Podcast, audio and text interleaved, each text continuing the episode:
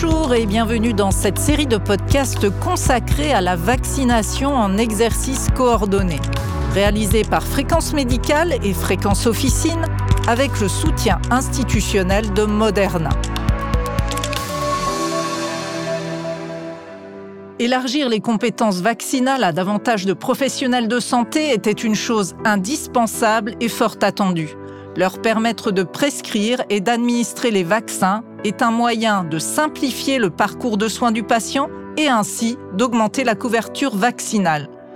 Nous allons donc nous consacrer dans le podcast d'aujourd'hui à la place des infirmiers et infirmières dans le parcours vaccinal et leur lien avec les autres professionnels de santé.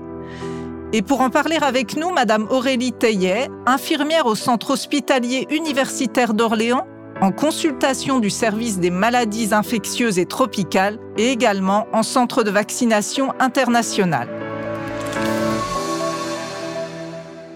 Bonjour. Bonjour. Pour commencer, est-ce que vous pouvez nous rappeler les possibilités, les droits des infirmiers et infirmières en ce qui concerne la vaccination? Alors, actuellement, une infirmière peut effectivement injecter certains vaccins, mais avec une ordonnance donc bien prescrite par un médecin.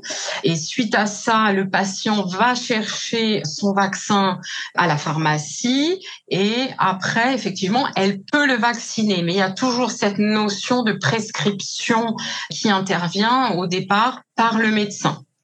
Mais cette année, il me semble qu'il est prévu quelques changements. Est-ce que vous pouvez nous en dire un peu plus?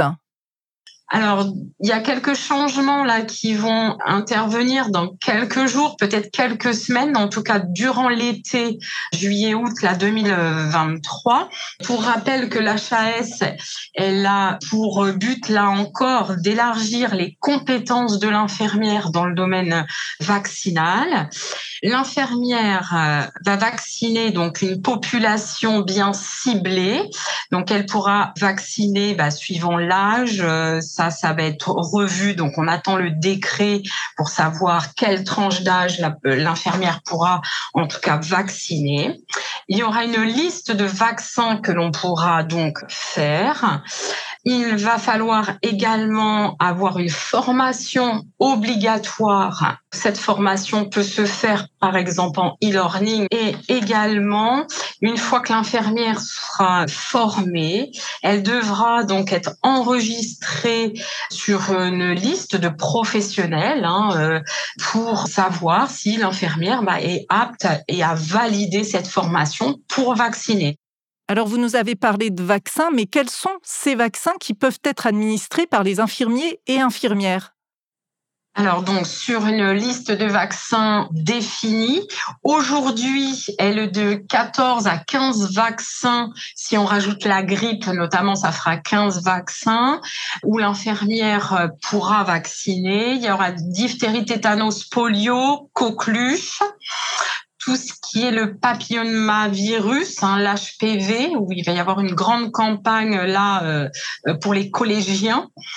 Il y a aussi euh, tout ce qui va être le pneumocoque, l'hépatite A, l'hépatite B, également les méningites, hein, la méningite A, la méningite B et euh, CYW également.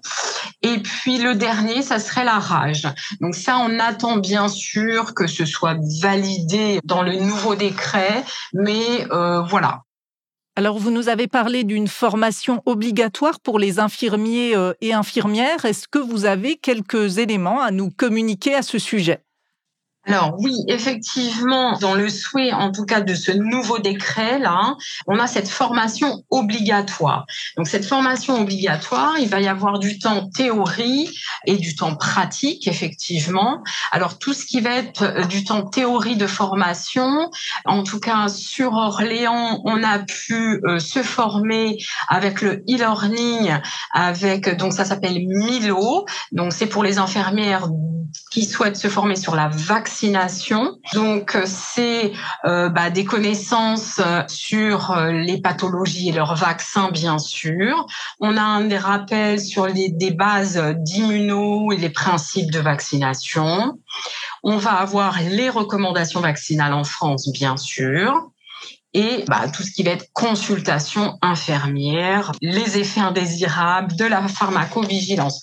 C'est vraiment un ensemble, c'est assez euh, complet comme formation et puis c'est validant, c'est-à-dire que à la fin de cette formation, on a une attestation de formation théorique, peut faire reconnaître pour la suite pour pouvoir donc euh, exercer et pratiquer en tout cas la vaccination.